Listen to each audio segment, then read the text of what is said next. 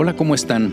Pues fíjense que mm, hoy va a estar un poco interesante lo que quiero platicar con ustedes, bueno, desde el punto de vista mío, obviamente, porque, bueno, recientemente en estos días ha habido una noticia que, de esas que dan vuelta al mundo y que hacen, pues, muchas eh, predicciones cataclísmicas y demás, y que me han preguntado bastante, y es el hecho de que pues se publicó prácticamente en todas partes, en todos los medios, en todo el mundo, de que el núcleo interno de la Tierra se detuvo, incluso que está girando al revés.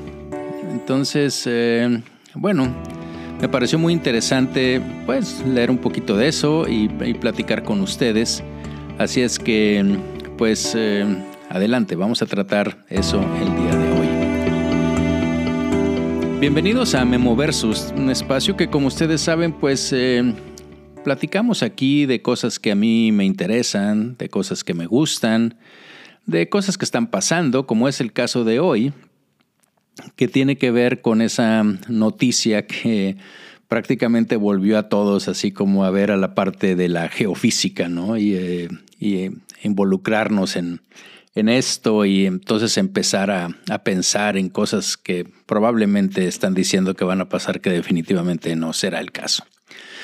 Y bueno, fíjense que todo esto empezó eh, estrictamente hace unos días, ¿no? Hace unos tres días, hoy es día 26, el día 23 de enero, con la publicación de un artículo. La cuestión es que el artículo se publicó en una de las mejores revistas del mundo que, de ciencia que se llama Nature. Básicamente hay dos revistas de ciencia grandes en el mundo. Del lado europeo está Nature, que se publica en Inglaterra, y del lado de Estados Unidos está el Science. Y Nature ha... Eh, crecido. Yo me acuerdo cuando yo la, la leía, eh, allá de cuando estaba haciendo mi fellow y demás, por algunas otras razones me, siempre me ha gustado esto, como ya les he platicado. Pues eh, resulta que nada más existía Nature y después eh, se fue ampliando y hay Nature Medicina o Medicine, pues, hay Nature Oncology y hay una, yo no sabía, pero hay un Nature Geophysics de geofísica. Y resulta que justamente me metí a la página, obviamente ahora de, de, esta, de este Nature, y uno de los artículos o el artículo más destacado definitivamente, pues es este del que les voy a platicar. Y resulta que también, como les digo, pues están cumpliendo este mes justamente 15 años de haber sacado la revista de Geofísica por parte de esta editorial de Nature.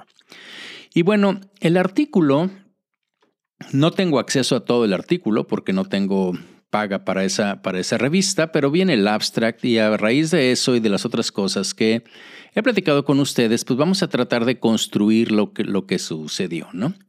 Fíjense, la, el título del artículo es algo así como Variación multidécada de la rotación del núcleo interno de la Tierra. Y es un artículo que publican dos eh, físicos chinos eh, que están en la Universidad de Pekín, en Beijing, y que básicamente, como les digo, se publicó apenas hace unos días, el día 23, y les voy a leer, por así decirlo, el abstract de lo que viene ahí y de todo esto que causó y luego vamos a ir como desmenuzándolo si quieren y platicando de lo que también ya hemos platicado en otras veces en este podcast y cómo lo podemos integrar a toda esta parte. Eh, básicamente, el abstract dice lo siguiente. Se cree que la rotación diferencial del núcleo interno de la Tierra en relación con el manto ocurre bajo los efectos del geodínamo en la dinámica del núcleo y el acoplamiento gravitacional núcleo-manto. Ahorita vemos que se ve así medio complicado, pero van a ver ahorita que no es tanto. Esta rotación se ha inferido de los cambios temporales entre ondas sísmicas repetidas que deberían atravesar el mismo camino a través del núcleo interno. Dicen los autores, aquí analizamos las ondas sísmicas repetidas de principios de la década de 1990 y mostramos que todos los caminos que anteriormente mostraban cambios temporales significativos han exhibido pocos cambios en la última década. Este patrón globalmente consistente sugiere que la rotación del núcleo interno se ha detenido recientemente. Comparamos este patrón reciente con los registros sísmicos de Alaska de los dobletes de las Islas Sandwich del Sur, que se remontan a 1964 y parece estar asociado con un retroceso gradual del núcleo interno, como parte de una oscilación de aproximadamente siete décadas, con otro punto de inflexión a principios de la década de, los de 1970. Esta periodicidad multidécada coincide con los cambios en varias otras observaciones geofísicas, especialmente la duración del día y el campo magnético. Estas observaciones proporcionan evidencia de interacciones dinámicas entre las capas de la Tierra, desde el interior más profundo hasta la superficie, potencialmente debido al acoplamiento gravitacional y al intercambio de momento angular desde el núcleo y el manto hasta la superficie. Y bueno, ahí termina lo que, lo que viene siendo el abstract y voy a tratar de, pues de, platicar con ustedes sobre todo esto, ¿no? De, de, la parte esta de la influencia gravitacional y demás. Y obviamente, pues claro que yo no soy geofísico, pero bueno, vamos a tratar de explicar más o menos este fenómeno. Vamos a remontarnos un, un poco en el tiempo, ¿qué les parece? Unos 4.500 millones de años. ¿Se acuerdan que se supone que el universo tiene unos 13.800 millones de años y que, bueno, pues hubo, se supone, con el Big Bang y después eh, se formaron las estrellas y luego las estrellas explotan en un supernova y así. Resulta que el Sol nuestro, pues es una, una estrella de tercera generación, ya lo he platicado con ustedes anteriormente, y más o menos tiene una antigüedad de que se formó nuestro sistema planetario, empezando por el Sol, hace unos 4.500 millones de años. Entonces imagínense que esto fue resultado de, una, de un estallido de una estrella previa y en donde obviamente en el interior de esa, de esa estrella, que originalmente, como es el caso de nuestro Sol, pues simplemente está formado por hidrógeno y después por helio y, se van formando más, cuando hay esa explosión, pues obviamente se producen fisiones nucleares y es donde se forman los elementos cada vez más pesados que solamente se pueden generar en, una, en condiciones de supernova. ¿no? De hecho, pues básicamente eso es lo que, lo que constituye, y lo he platicado con ustedes, pues todo lo que tenemos en nuestro cuerpo y en nuestra Tierra, en nuestro planeta y en nuestro universo. O sea, el, hidrógeno que tenemos es el hidrógeno desde el Big Bang, cuando se formaron los átomos. Y el oxígeno que tenemos es uno que se formó un poco después y el hierro que anda en nuestros eritrocitos, en la hemoglobina, pues es el hierro que se formó hace unos 4.500 millones de años cuando se formó esa, eh, pues nuestro sistema solar y que se, formaron estos elementos pesados, igual que el calcio y que todas las otras eh, partes de la tabla periódica que tenemos en la Tierra y de algunos de ellos que constituyen nuestro cuerpo o el de la vida, en fin. Entonces, quiero que, quiero que piensen en esto, que seguramente han visto alguna representación en, en la televisión o en alguna otra parte en YouTube, supongo, en donde imagínense que toda esta explosión después se fue eh, juntando todas esas partículas que se formaron por efecto de la gravedad a lo largo de muchos, mucho tiempo pues se fue juntando y juntando y, eso finalmente me voy a centrar, no en todo el sistema solar obviamente, pero me voy a centrar en la Tierra. Entonces imagínense que eh, todas esas eh, rocas y eso que se formó se fue aglutinando por efecto de la gravedad y en la medida en que era más grande, pues evidentemente pues que fue más y más y haciéndose cada vez más grande. Pero también quiero que piensen en, si, imagínense que solo un asteroide de hace 65 millones de años fue el que supuestamente terminó con los dinosaurios, pues eso fue debido a la, a la, gran energía que traía, que se llama energía cinética, y todo el calor, y que fue como varias bombas atómicas, digamos, al mismo tiempo. Pues imaginen que eso, ese bombardeo, de hecho ya se los platiqué también, existió un bombardeo tardío, en donde prácticamente la Tierra estuvo, así como vemos la Luna, ¿sí? llena de cráteres y demás, así estuvo la Tierra, o sea, llena y llena de asteroides que estuvieron llegando. Incluso acuérdense que probablemente es una de las razones o motivos por los cuales tenemos agua, incluso a lo mejor los elementos de la vida, pero bueno, ese es otro tema, ¿no? El caso es de que imaginen que la Tierra gigante, ¿sí? hace mucho tiempo, pues era como una gran bola como de magma, ¿no? Donde estaban cayendo los asteroides, donde había mucha energía, muchísimo calor. Y aunque nos cueste trabajo creerlo, pues era, pues no quiero decirles que como agua, pero era líquido, ¿no? Como el magma que sale, que, que, que es la lava que sale de los volcanes. Entonces piensen que también en la medida en que eso estaba formándose, estaba hirviendo, estaba todo suspendido, pues como sucede en un vaso de agua o en cualquier otro eh, medio medio líquido, pues las cosas que son más pesadas pues se van hacia abajo, ¿sí? Y abajo nosotros podemos decir aquí en la Tierra, pues se va hacia abajo, pero llega un momento, imagínense que ustedes están 180 grados o imagínense que están en China, pues también se va hacia abajo, o sea, finalmente, pues acaba en el centro.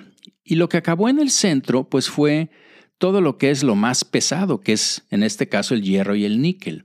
Se fue haciendo cada vez más y más un núcleo de puro elemento, básicamente esto que yo les digo de hierro, y, evidentemente esto se fue eh, compactando tanto por la misma presión que está haciendo el resto de la materia sobre esto, que lo solidificó y es lo que se piensa que tenemos un núcleo interno sólido que está compuesto básicamente por hierro. Pero, así como sabemos que pues el Sol está girando alrededor de o se, está moviendo pues en la galaxia, nosotros alrededor del Sol, la Luna alrededor de la Tierra, pues todo esto tiene un, un, efecto de giro. No voy a entrar mucho en la parte física de esto, pero estrictamente hablando no es que estemos dando vueltas, sino que vamos en una dirección recta. El problema es que vamos siendo afectados circularmente por el efecto propio de la gravedad. Por eso ahí en el, en el artículo decía los efectos gravitacionales. Entonces eso hace que, que, parezca como que estamos dando una vuelta, pero específicamente, estrictamente son muy pequeñas rectitas que estamos, eh, que estamos dando y que eso tiene que ver con la gravedad. Entonces la, la luna, digamos que va, vamos a pensar que la luna va en un trayecto recto, pero como cuando se encuentra con la Tierra, pues entonces la Tierra lo va trayendo y se va dando vuelta y vuelta y vuelta, pero así es como se produce y por qué todo gira en el universo, vamos a decirlo así porque básicamente todo salió ¿sí? de, de, un Big Bang, salió con esa energía o salió de cuando explota una supernova, pero finalmente se ve afectado por la gravedad. Entonces lo mismo sucede aquí, resulta que todo está dando vueltas, pero en la medida en que esto se fue yendo hacia el fondo, en este caso hacia el centro de la Tierra, pues entonces esa parte, ese núcleo de hierro y níquel que les digo, pero principalmente hierro, siguió dando vuelta.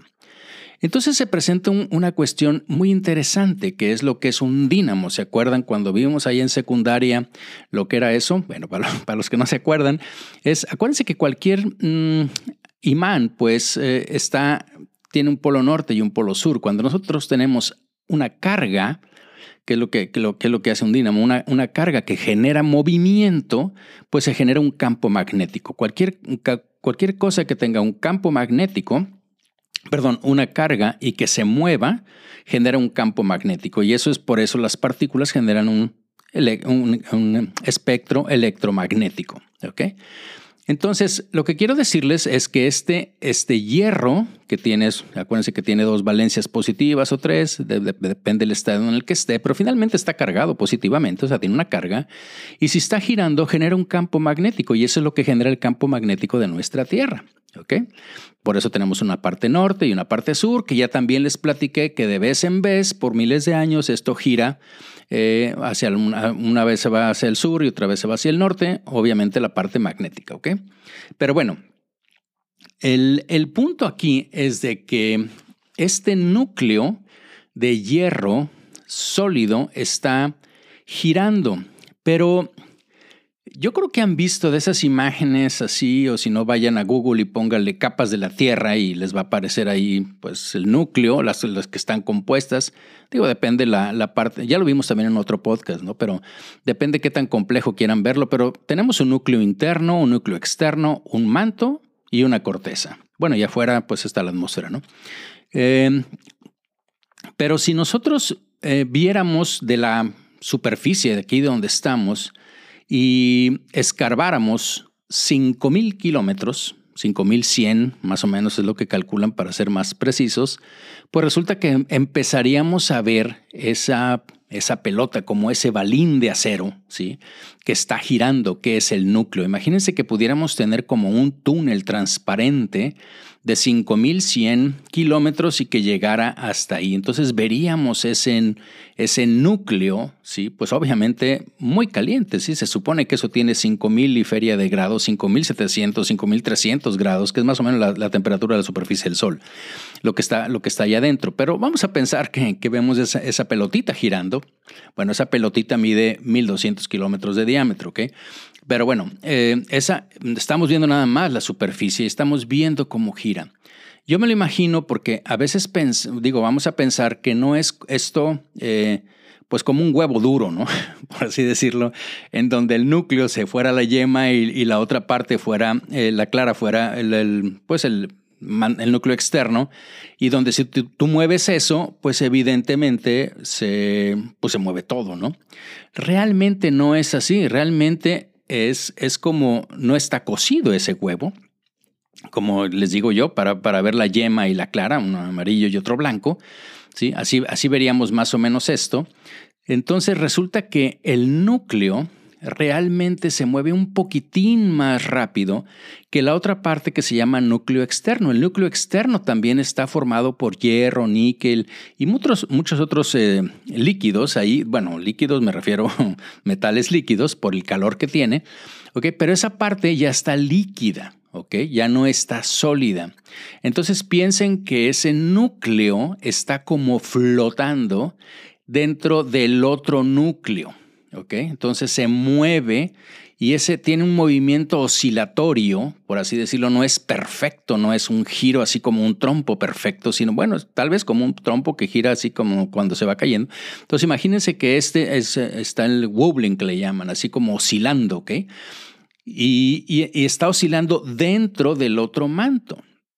Y entonces piensen que es como lo que sucede cuando por ejemplo, jugábamos de niños o si yo me pongo en el centro y, entonces hacemos una hilera, ¿sí? De, todos nosotros, pues digo, de, varias personas, así que nos tomáramos de la mano, pues resulta que yo me empiezo a mover, ¿sí? Y claro que yo me, yo me muevo eh, porque yo soy el centro, yo me muevo muy rápido, o sea, para cuando yo doy una vuelta, la persona que está, la persona número 20 que está en la parte más distal, pues obviamente apenas lleva un pedacito de toda la circunferencia. Bueno, más o menos piensen, piensen que eso es lo que, lo que está sucediendo. Lo que está sucediendo es de que ese, ese núcleo que está interno, ese balín, es, que está sólido, bueno, es, está a su propio ritmo y el resto de la Tierra como que lo sigue, ¿ok?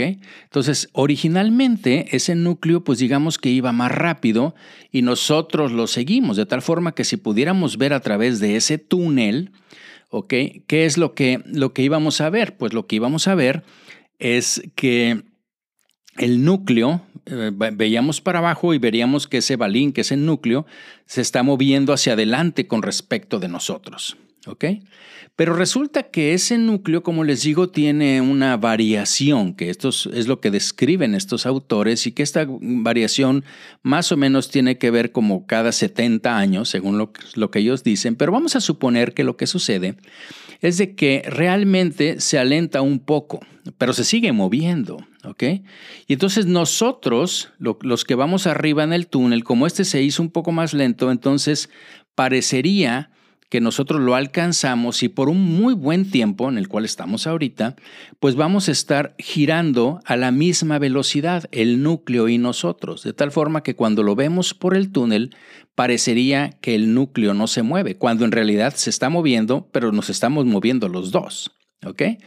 Entonces, esa es una. Y después, si el núcleo empieza como en su giro para atrás otra vez, porque les digo que está como precesando, entonces va, va, a llegar un momento en que nos va a dar la impresión, porque nosotros vamos un poco más rápido, así como cuando pasamos en la carretera un carro, que el, que el, que el carro, o si vamos así los dos y el carro de repente se frena un poco, va, va a parecer que se va para atrás, ¿sí? Y cuando en realidad el carro sigue eh, sigue, moviéndose. ¿sí? Si los dos fuéramos a 100 kilómetros por hora y el carro que estamos rebasándose, rebasando baja a 90, ¿sí? pues evidentemente nosotros, para nosotros va a parecer como que se fue para atrás cuando realmente el carro va hacia adelante a una velocidad menor de la que vamos nosotros, ¿ok? Entonces, eso es realmente lo que, lo que parece que está sucediendo, y les digo parece porque porque pónganse a pensar que esto no es, eh, bueno, yo, yo, no tengo mucha,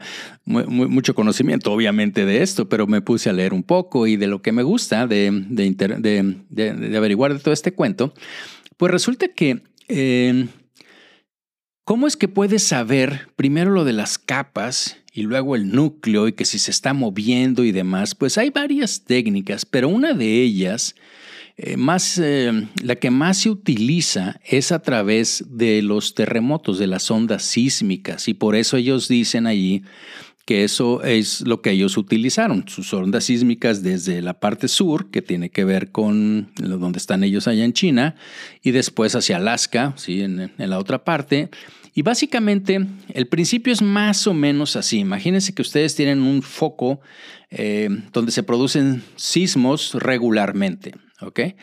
Y esos sismos, esas ondas, pues se transmiten ¿sí? a, través del cuerpo. Es como si nosotros tuviéramos una, no sé, una pelota de hierro o de lo que quieran, el material que quieran. Bueno, es más, les puedo poner ese ejemplo. imagínense que tienen una, o sea, una, una pelota que está compuesta como de varias capas, ¿cierto? Una que pueda ser, por ejemplo, de plástico, la otra que pueda ser de hielo seco, la otra que pueda ser de líquido, la otra que pueda ser de de un balín, ¿sí? de, hierro.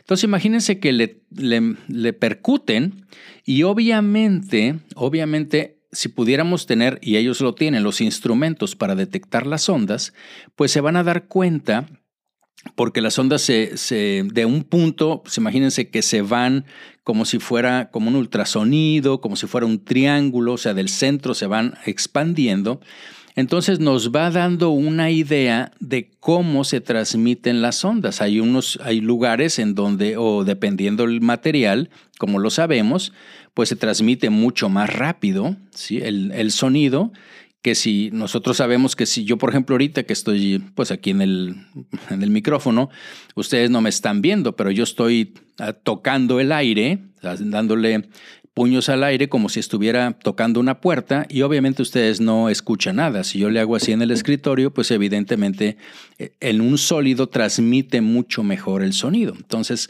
obviamente que entre más sólido está, mejor transmite. Pero lo importante es que las, las diferencias entre los, los materiales, entre la densidad de los diferentes materiales, qué tanto transmiten eso, pues eh, qué tan cerca están los núcleos unos de otros, porque acuérdense que lo que estamos transmitiendo finalmente es vibración, es energía, pues entonces resulta que eso es lo que hace eh, que podría diferenciarnos y decir, al, ver el patrón de las, de ondas, decir, aquí tengo algo que está un poco más suave, aquí tengo algo que está un poco más denso y aquí tengo algo que está muy denso, como es el, centro. Y por eso saben que el centro y a qué distancia está, pues obviamente em, saben de eso. Y luego si de ahí ponemos una estación que esté, digamos, 180 grados, una estación sísmica que esté más o menos a 180 grados, pero si fueron la de Alaska, no está exactamente 180, pero bueno, pueden sacar los cálculos eh, entonces se, dan cuenta que después del núcleo, pues obviamente se hagan de cuenta que se ve como en espejo. Otra vez ven la parte líquida y luego la parte eh, que, les estaba hablando del manto, o sea, la parte del núcleo externo, pues después del manto y luego la corteza, ¿no? Entonces ya cuando ven eso dicen, bueno, aquí hay un centro, ¿sí? Que tiene unas características y luego las otras capas tienen otras características y así es más o menos como van sabiendo las características de las capas de la Tierra y la distancia, el grosor que tiene cada una de ellas, ¿no?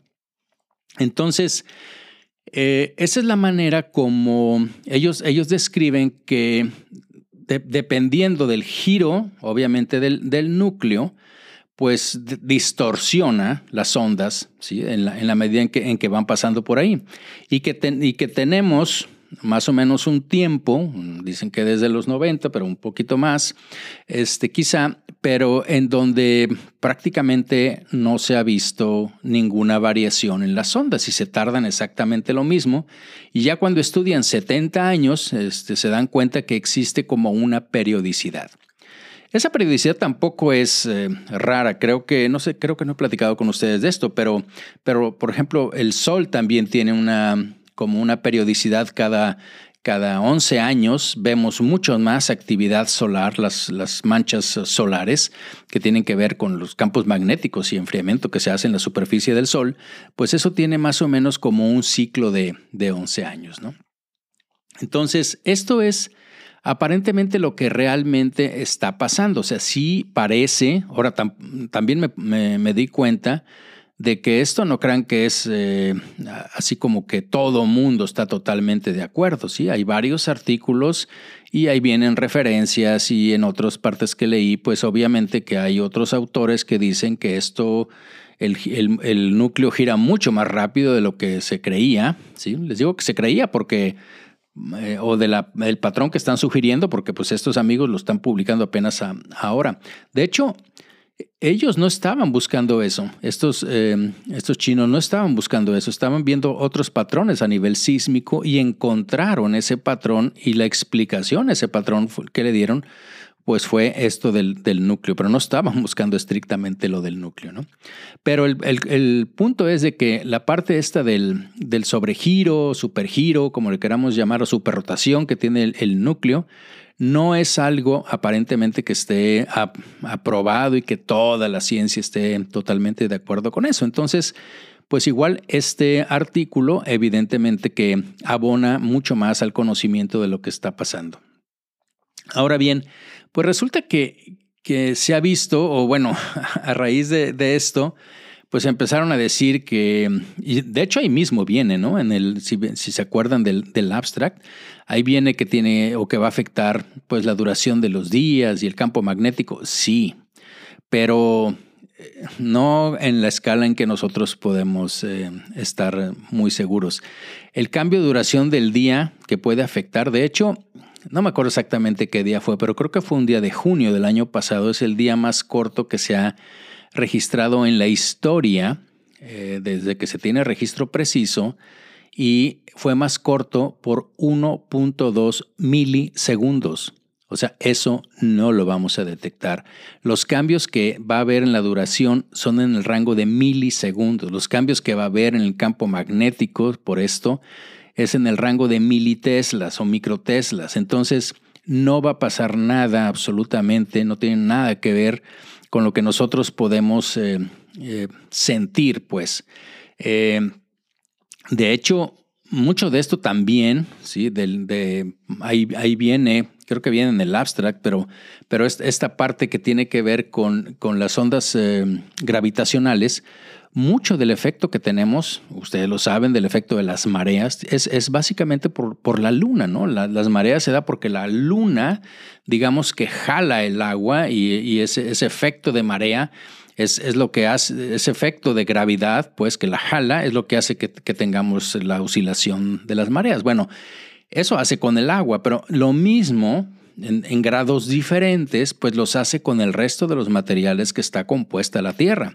También sucede con la corteza, nada más que nosotros pensamos que la corteza es totalmente eh, sólida, roca y demás. Pues sí es, sí, que definitivamente la, que está, la parte que está más fría, la parte que está más externa, pero todo lo demás también tiene, eh, tiene efectos de la, de la onda gravitacional de la Luna. De hecho, la Luna se está alejando un poco de nosotros y también nos está haciendo un poco más lentos, ¿sí?